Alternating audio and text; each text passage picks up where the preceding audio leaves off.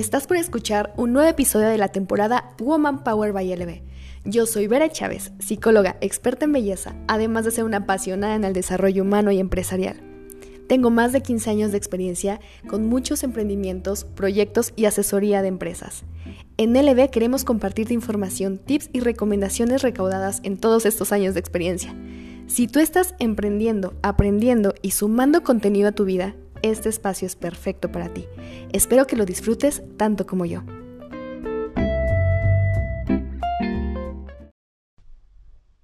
Hola, ¿cómo estás? Me da mucho, mucho gusto tenerte en un nuevo podcast de Woman Power by LB.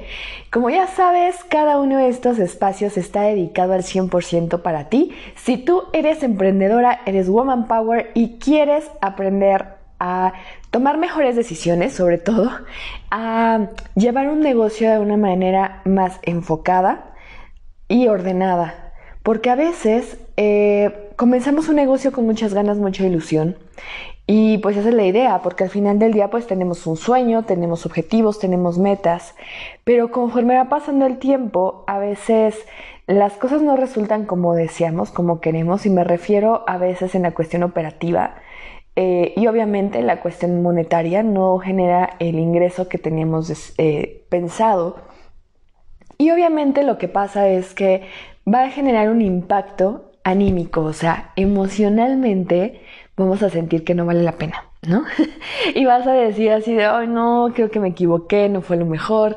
Y ya hemos tenido unos podcasts donde platicamos sobre esto, ¿no? De qué hacer.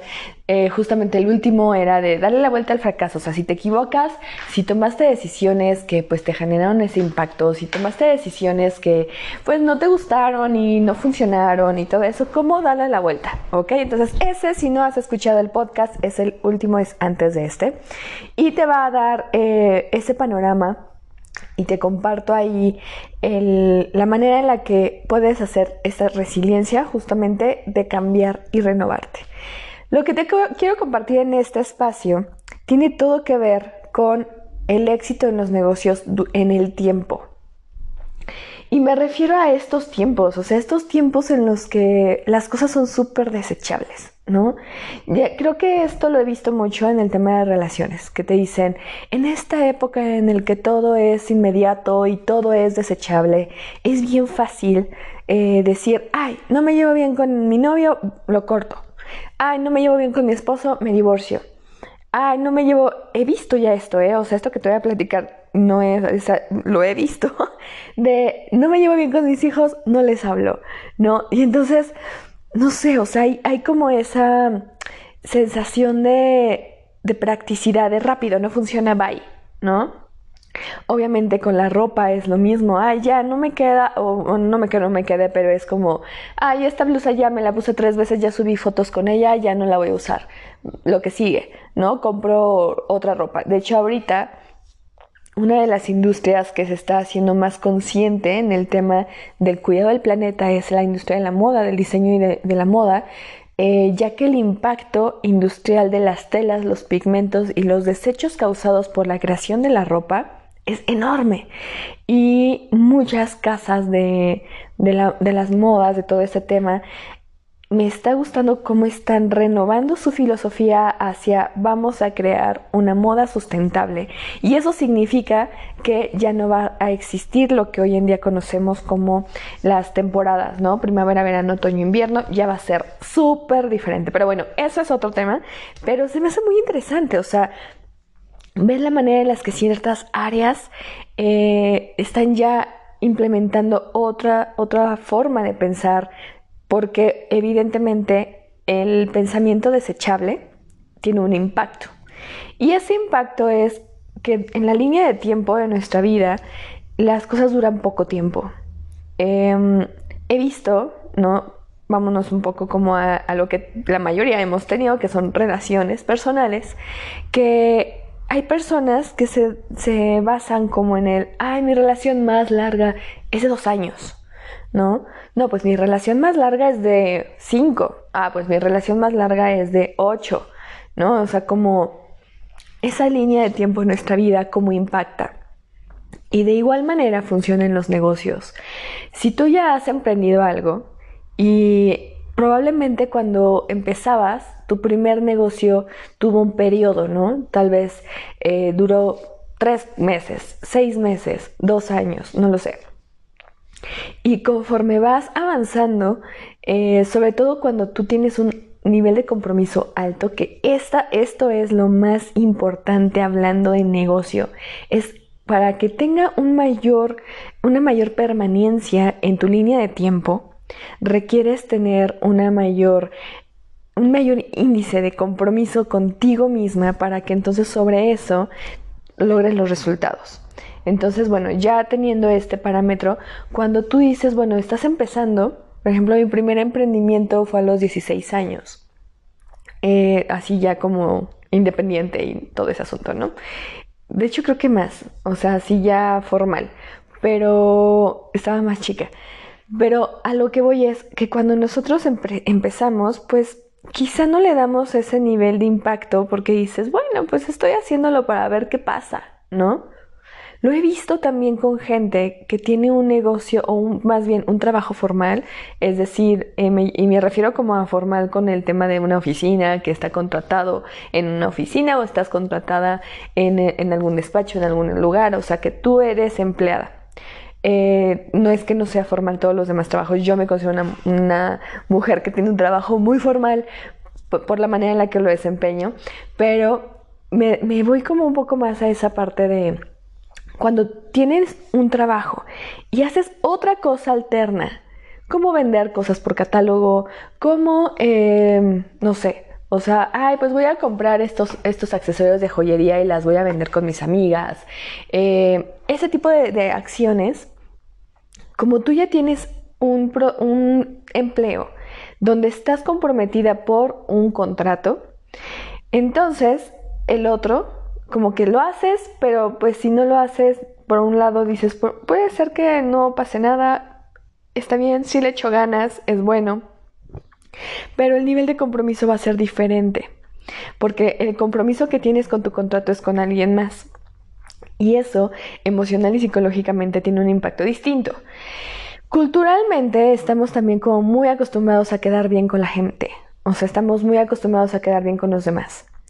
Entonces, cuando tú te das cuenta que lo que estás haciendo y la razón de tu permanencia en ese trabajo es por quedar bien con los demás, Puede ser que lleves ahí 15 años en ese trabajo que no te está haciendo feliz, que no te está llenando, que no te hace sentir satisfecha contigo misma y que te deja como esa sensación de frustración y lo que sea, pero ahí sigues. ¿Por qué? Porque tienes un compromiso con alguien más.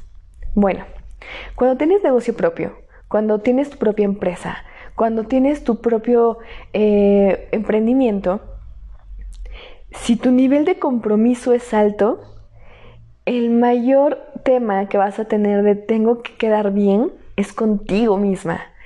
Entonces dices, yo tengo mi compromiso conmigo y tal vez tú, siendo mamá, siendo esposa, siendo hija, siendo hermana, siendo el rol que tú desempeñes o los roles, porque somos multitask de roles, todos los roles que tú desempeñes probablemente van a tener un impacto en el que tú vas a decir, ok, el compromiso es conmigo porque tengo que estar dándole a este, este tema de todos los gastos escolares a mis hijos, tengo que cumplir con estos gastos de la renta, tengo que cumplir con estos gastos de el pago de mi coche, o sea, tienes un nivel de compromiso contigo y entonces ahí cambia un poco el chip porque es, si va a ser, va a depender al 100% de ti no depende del jefe o no depende de tu jefa o no depende de toda la gente que tienes arriba en el tema de cuando trabajas para alguien y sus decisiones. Depende de ti. Entonces, cuando sabes que depende de ti, obviamente tu nivel de compromiso es alto, pero también tu nivel de responsabilidad. Y va pasando el tiempo y dices, no, no lo puedo soltar voy a seguir, voy a seguir. Cuando empezamos te digo que es de, ay, pues bueno, vamos a ver qué pasa. Y he visto muchos emprendimientos que lo hacen como queriendo no la cosa, ¿no? O sea, como que sí empiezo, pero pues si no funciona no pasa nada, ¿eh? O sea, yo voy a avanzar. Y es una actitud muy parecida a las relaciones. Ay, voy a empezar esta relación, o sea, pero pues no tengo tantas expectativas, ¿eh? O sea, si no funciona, no pasa nada. Pero una parte de ti sabe que hay una posibilidad de fallo. Y está bien que tú seas consciente que todos los negocios van a tener una posibilidad de fallo. Y obviamente eso te permite tener un plan, una estrategia de, de, qué hacer, de qué implementar en casos de emergencia. Eso ya también tenemos un podcast donde hablamos de esto. Pero cuando tú tienes ese nivel de compromiso alto, pasa el tiempo y dices, no, no lo voy a soltar. O sea, no. Entonces yo recuerdo mucho de los emprendimientos que decía, pues a ver, voy a comenzar cuando comencé, por ejemplo, con las islas en los centros comerciales. El, el, nivel de compromiso era altísimo, pero no era conmigo misma porque al final del día era parte de un proyecto y yo representaba una marca. Entonces dependía de las decisiones de la marca, ¿no? Y a veces, pues yo quería hacer un poco más, pero me encontraba limitada por las políticas de la marca. Y por más que yo trataba de buscar flexibilidad y, opciones y demás, la renta era impresionante. Aparte, solamente mis islas eran de, eran de un metro cuadrado, no, un poquito más grandes, eran como de dos metros cuadrados, porque les, sí cabía perfectamente adentro, cabían tres personas. Entonces, cuando yo tenía este emprendimiento, pues decía, a ver, ¿tengo un compromiso alto? Sí. ¿Soy leal a la marca? También. ¿Me encanta la marca? Por supuesto. ¿Pero me está comiendo la renta? Claro que sí.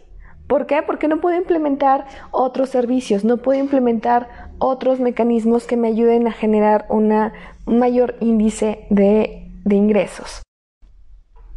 ¿Qué es lo que yo he notado cuando un negocio tiene permanencia y se mantiene estable?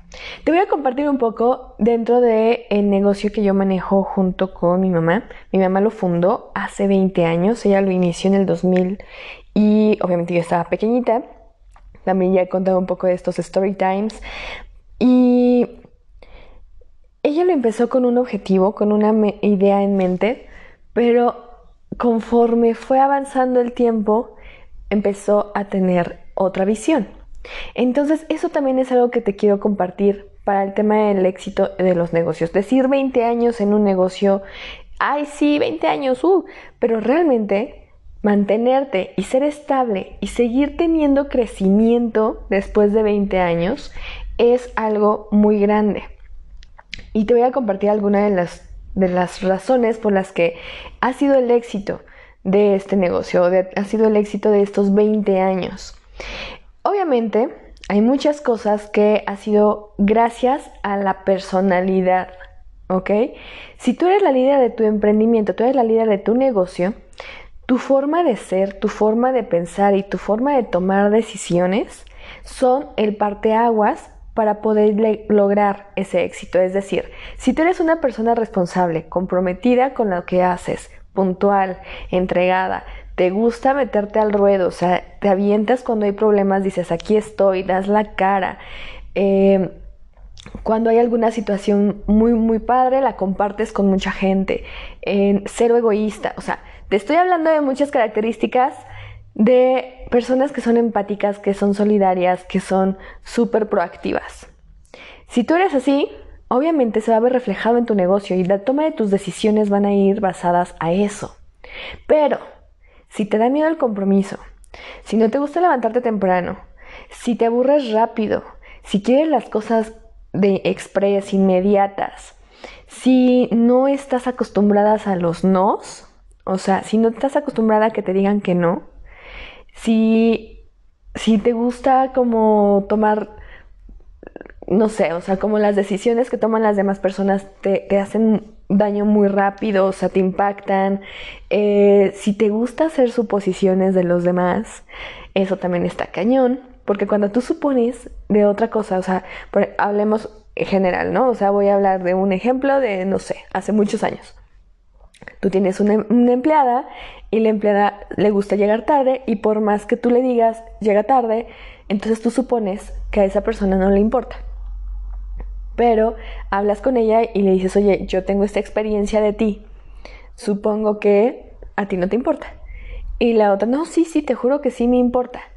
Y sigue llegando tarde. Entonces, ¿qué haces? Que haces un juicio y empiezas a juzgar durísimo y entonces empiezas a suponer mil cosas porque ya hablé con ella y sigue llegando tarde y dice que sí le importa, pero al final del día sigue llegando tarde y, aparte de que llega, eh, todavía se pone a maquillarse aquí, o sea, llega sin maquillar y llega sin desayunar, entonces aquí se maquilla y aquí, aquí desayuna y entonces tu cabeza empieza a hacer muchas suposiciones.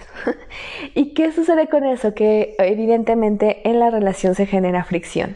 En todas las relaciones. Estoy hablando como a nivel general en la vida, en comportamiento humano.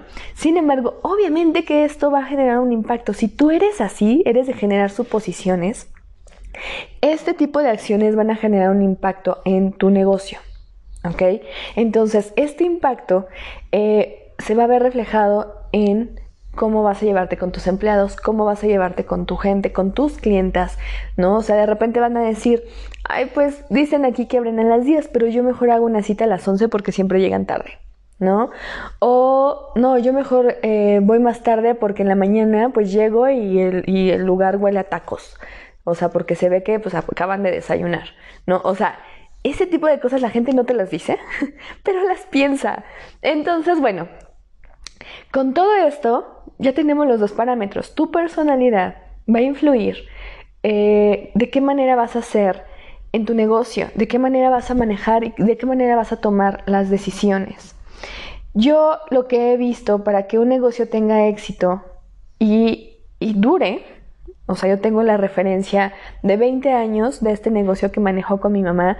Tengo la experiencia de 5 años que yo tengo con mi marca. Eh, tengo la experiencia de 10 años que tengo realizando el servicio de maquillajes y micropigmentación y todo este tema. Eh, entonces, lo que yo te comparto en este punto es para que un negocio tenga éxito en una línea del tiempo larga, es la, la capacidad que tenga de flexibilidad y sobre todo que tengas tú, si tú eres la líder, si tú eres la emprendedora, eres la empresaria, el nivel de flexibilidad que tú tengas al cambio y a la adaptación a estos cambios. ¿Ok? ¿Qué tan fácil es para ti el poder adaptarte a justamente una situación como la que hemos estado viviendo estos meses? ¿Cómo ha sido para ti adaptarte a una situación de confinamiento, por ejemplo? ¿Cómo lograste el poder este, estar en, en un negocio con puertas cerradas? ¿Cómo lo estás llevando? Cómo te has adaptado con el manejo de las redes sociales, por ejemplo, ¿no? Entonces, todo eso es parte de tu flexibilidad al, cambio. Entonces, entre mayor flexibilidad tengas, mayor permanencia. claro que todos los negocios han tenido momentos, o sea, hubo un momento hace, ay, no sé, yo creo que como unos siete, ocho, son como nueve años, hace nueve años la zona donde está el spa fue remodelada, casi como 10. Se remodeló todo, o sea, todo el municipio, todo el, lugar donde está el negocio. Se pusieron a hacer puentes, se pusieron a repavimentar, se pusieron a hacer como un cambio de infraestructura muy fuerte. Y evidentemente, o sea, aparte lo hicieron simultáneo, todas las entradas de acceso importantes se vieron afectadas.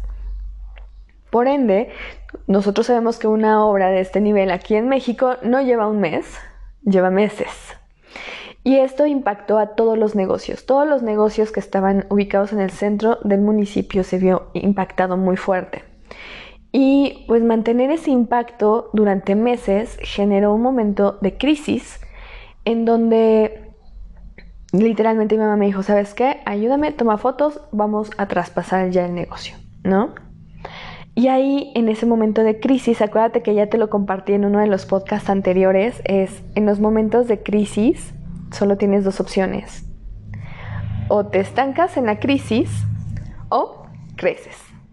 Entonces, tomé, en ese, en ese momento fue cuando tomé por primera vez la administración y hicimos el cambio por completo de todo. Aprovechamos ese, tiempo para remodelar, para cambiar, para mover muebles, para modificar carta de, de todo lo, lo que nosotros trabajamos. Entonces, eso es algo muy similar a lo que estamos viviendo ahorita.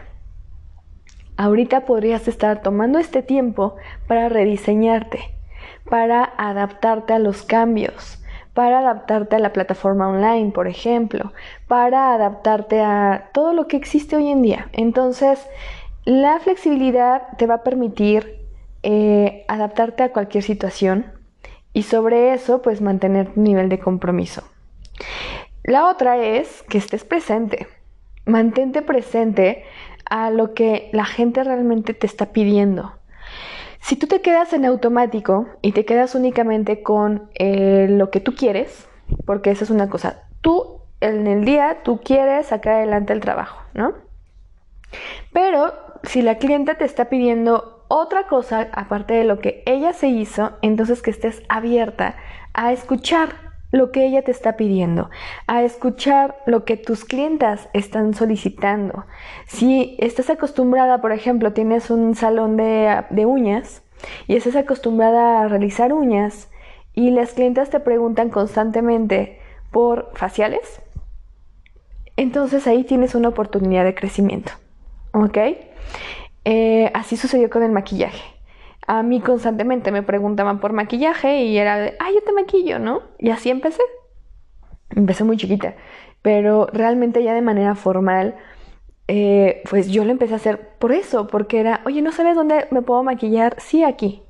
¿No? Entonces, esa es una de las, de las características también que tienes que desarrollar y es mantenerte presente. Entre más presente estés, más conectada vas eh, a, estar con tu negocio. Y presente no significa, no, nada más es que estés físicamente ahí, sino que estés viendo cómo se comporta el negocio y te des cuenta de qué manera tú puedes estar llevando las decisiones de los servicios, de las promociones, de los, de los precios, de todo este tipo de eh, oferta y demanda. También es la parte de de no sé, o sea, como, como los mismos clientes a veces te dicen, oye, eh, te piden sus promociones, o sea, ellas casi casi te dicen, mira, tengo tanto, ¿qué me puedo hacer con esto? ¿No? Entonces, sí ser flexible, pero no, no abusar de, de flexible. Eh, te lo digo, y esto también es un poco de anécdota, porque a veces en el afán de que la clienta se quede, castigamos los precios. Y obviamente ahorita, por ejemplo, que estamos todos en esta, en esta crisis mundial, ¿no? En donde todo se está paralizando en muchos sectores y te quieres reactivar, pero no es tan fácil. Hay mucha gente que todavía no quiere salir, todavía no quiere activarse. Eh, hay mucha y no estamos para juzgar ni nada. Simplemente todos estamos viviendo esto de una manera muy diferente. Entonces, cuando tú tienes el tema de flexibilidad, a veces te digo, tú dices, a ver, yo tengo este servicio. Y ahorita, tal vez este servicio lo vendo en 2500, pero por esta situación, pues lo voy a, lo voy a dejar en 400. Y de repente llega la cliente y te dice, no, pero pues como crees, yo, pues ahorita imagínate cómo están las cosas, te doy 200. A veces, tú en tu querer quedarte con la clienta, dices, bueno, va, 200. Mayor error. En todos los negocios, si tú te acostumbras o acostumbras a tus clientas a hacer eso, estás perdiendo la parte de firmeza y de fortaleza del valor de tu trabajo. Tu trabajo requiere desarrollar evidentemente una escala de precios y esa escala de precios tiene que tener un fundamento para todos tus gastos fijos y poder generar una utilidad. Cuando una clienta te dice te doy 200 y tú no tienes idea de la utilidad que requieres generar y del gasto que implica ese servicio, evidentemente te va a generar un golpe. Y entonces, ¿qué va a pasar? Que ese cliente después va a llegar y te va a decir, mira, yo ya después te va a decir, pues mira, tengo mil pesos y me quiero hacer todos estos servicios y hazle como puedas porque es lo que te voy a pagar.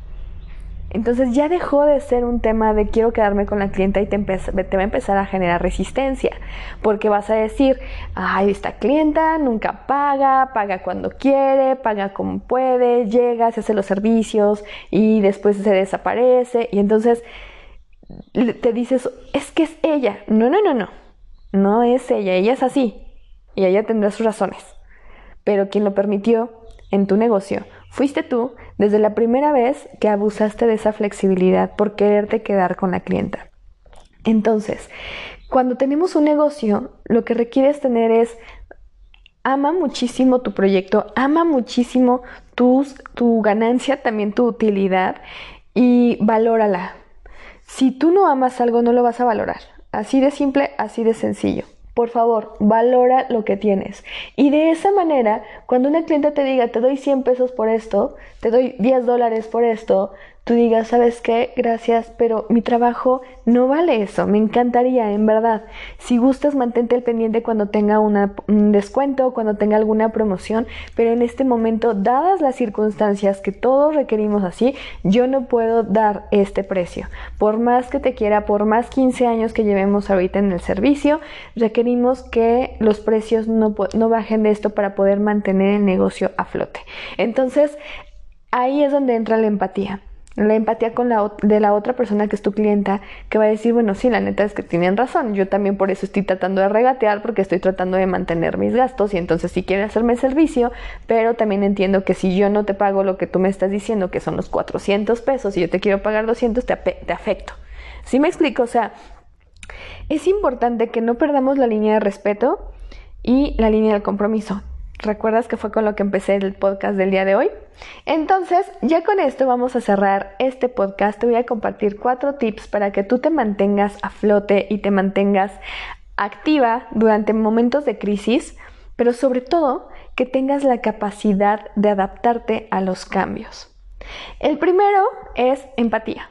Ten muchísima empatía contigo y con la gente con la que trabajas y con tus clientas, porque eso te va a ayudar a ti a eh, entender, a estar presente y poder tomar decisiones empáticas, primero pensando en ti, por favor, primero piensa en ti. Y es, cuando la cliente te está diciendo te doy 200, tú vas a estar pensando, mm, cuánto es lo que yo requiero para los gastos fijos y si con esto se pagan los insumos que voy a ocupar para este servicio y si me va a generar utilidad. Y entonces, rápido, tienes que tener ya esos números en la cabeza antes de decir sí. ¿Ok? Y si no, es ser súper amable y decirle, mira, yo no puedo hacerte ese servicio que tú me estás pidiendo de 400, dejártelo en 200, pero tengo este de 200. Y tú tienes un servicio y yo tengo eh, un, un producto o te estoy vendiendo algo en el que yo voy a generar una utilidad y nadie nos afecta, ¿no? Entonces, empatía, claro que sí. La siguiente, lee, actualízate, e involúcrate, ¿vale? Porque si tú no te estás actualizando, no estás leyendo y no te estás formando, eh, no te estás dando información nueva, fresca, y te quedas en 1990, pues obviamente el 2020 te va a comer, del 2021 ni, ni lo esperes, ¿ok? Tienes que observar cómo está comportándose el mundo. Eh, tengo una, una, participación en revistas y justamente trabajé con un artículo hace un par de semanas donde platico de las tendencias 2021. O sea, ya estamos hablando del próximo año porque estamos viendo el comportamiento de todo lo que está pasando ahorita y de qué manera va a impactar el negocio de la belleza. Entonces, desde ahorita ya te estoy hablando de cómo se va a manejar el impacto de todos estos cambios. Entonces, actualízate, lee, infórmate para que tus decisiones vayan acorde con estos cambios, con lo que realmente el mundo te está pidiendo. No eres tú, no son tus clientas, es el comportamiento mundial. La siguiente, esta me encanta, el tip número 3, que es de mis favoritos, es rodéate de gente que aprendas y que te aporte contenido de valor. Dicen estaba yo escuchando también a, uno de mis mentores eh, que el 80% de nuestra conducta y de nuestra toma de decisiones está influida por la gente que nos rodea. ¿Ok? Entonces, date cuenta con quién estás rodeándote, con quién compartes el tiempo y, a qué le dedicas tu tiempo. Si le dedicas tu tiempo a Netflix, a Facebook, a Instagram. El Instagram, por ejemplo, es muy buen ejemplo. Facebook e Instagram es muy buen ejemplo para que te des cuenta de la gente que tú estás eligiendo. Ojo, la gente que nos rodea, sí, claro, es nuestra familia, generalmente es nuestra familia, pero también de nuestra familia elegimos con quién involucrarnos. Entonces, si tú te involucras con ciertas personas, con ciertas características, claro que te van a influir en tu actitud, en tu toma de decisiones, en tu forma de ser, en tu forma de pensar. Y entonces, ahí es donde entra el punto de cuando vas a tomar una decisión empresarial, ¿a poco no los consultas? ¿Tú qué harías? Oye, fíjate que estoy pasando esta situación en mi negocio, ¿cómo ves? ¿Ok? Entonces, considera eso, el 80% de nuestras decisiones están influidas por la gente que nos rodea. Entonces, voltea a ver a tu alrededor y si te gusta a tu alrededor, adelante, y si no te gusta, entonces empieza a modificar. Y no significa que dejes esas amistades ni nada, o sea, simplemente agrega. Por ejemplo, algo de lo que hacemos mucho mi pareja y yo es que nos encanta estar escuchando contenido de mentores. Buscamos gente que nos interese, gente que nos aporte. El hecho de que tú estés escuchando este podcast también ya te está ayudando a influir tu forma de pensar y tu forma de tomar decisiones en tu negocio. Entonces yo ya soy parte de este 80% tuyo y eso a mí me da muchísimo, muchísimo gusto. Entonces es un ciclo. Todos nos estamos constantemente influyendo, somos seres sociales y eso es una de las características más padres que tenemos que aprendemos de lo que nos rodea. Entonces, ese es el tercer tip. El cuarto es programate para aprender algo. Va muy de la mano con el primero, pero es como muy, haz un calendario. Por ejemplo, yo ya me di cuenta, yo, que cada tres años requiero aprender algo así nuevo que me rete, así que yo diga, esto me va a retar. El año pasado hice una especialidad en colorimetría, por ejemplo. Entonces me especialicé en colorimetría, es un mundo súper cañón, está muy padre, me encanta. Yo lo apliqué evidentemente al tema de la micropigmentación y al tema del maquillaje. Y me tardé un rato porque pues obviamente eso me generó como el de abrir mi, mi, mi mente muchísimo para aprender todo el manejo y la cienciología de la, de la colorimetría. Y Después, ese mismo año, aprendí todo lo que fue el manejo de algunas gadgets o algunas tecnologías administrativas. Entonces eso fue otro punto que me ayudó. Entonces eso fue el año pasado que me entró como ese de necesito aprender algo, necesito aprender algo. Pero bueno, yo digo que cada tres años porque cada tres años se me mete la idea de hacer otra maestría pero después se me pasa. ya que estoy haciendo mil cosas, se me pasa. Ahorita estoy haciendo otro diplomado, pero es parte de, entonces, date ese chance de programarte, de calendarizar, y una vez que tú calendarizas, entonces eso te da la posibilidad de decir, ok, voy a programarme económicamente, es decir, voy a hacer un ahorro para mis estudios y para mi formación. Y el último punto que te voy a compartir es ábrete a recibir feedback. Si tú te abres a recibir feedback, feedback es ese, mensaje de la experiencia que están teniendo las personas de fuera de ti, ¿ok?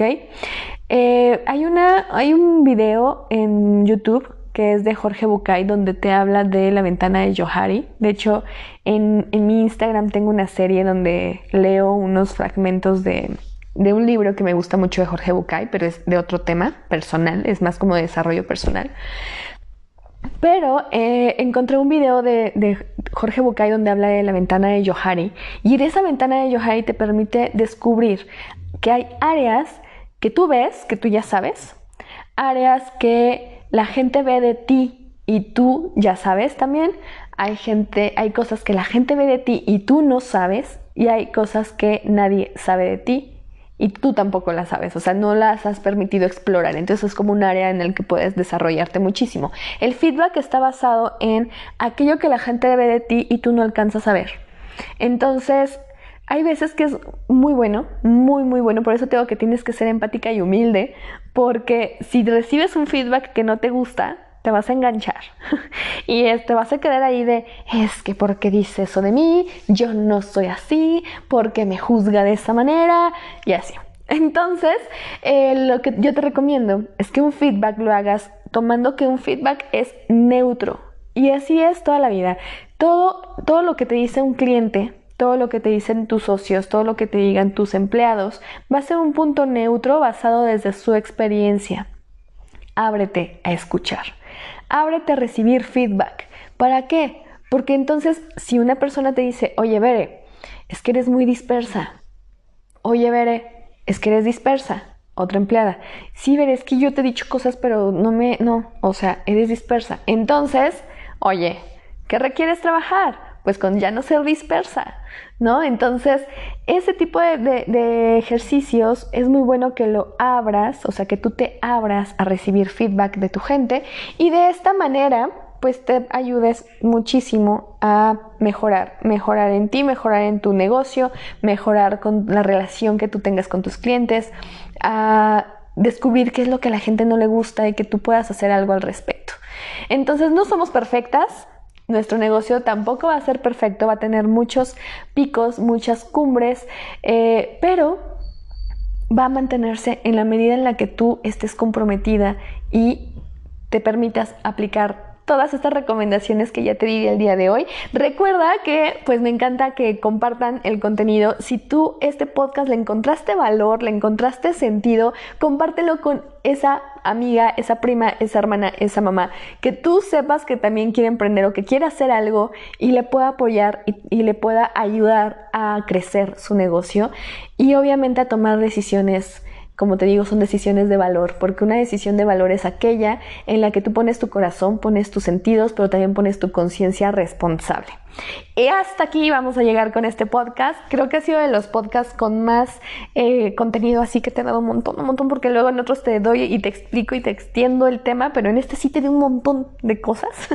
y espero que le saques mucho, mucho, eh, tanto valor como que lo apliques.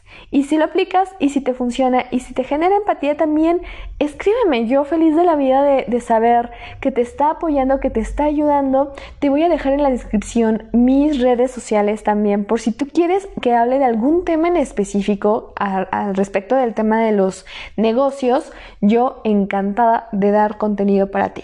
Te mando un abrazo enorme hasta donde estés. Disfruta tu día y haz que valga cada minuto desde que te despiertas hasta que te duermas y que te duermas cansada pero satisfecha. Y no siempre tienes que ser así cansada físicamente, sino esa sensación como de, ay, qué buen día, me encantó el día. Haz que cada uno de tus minutos te lleve a eso, ya sea que estés descansando, ya sea que estés trabajando, ya sea que estés con tu familia, que hagas lo que hagas, al dormir sientas esa satisfacción de todo lo que, en todo lo que tú pusiste tu tiempo y a todo lo que le pusiste tu atención. Te mando un abrazo y nos vemos en el siguiente podcast de Woman Power by LB.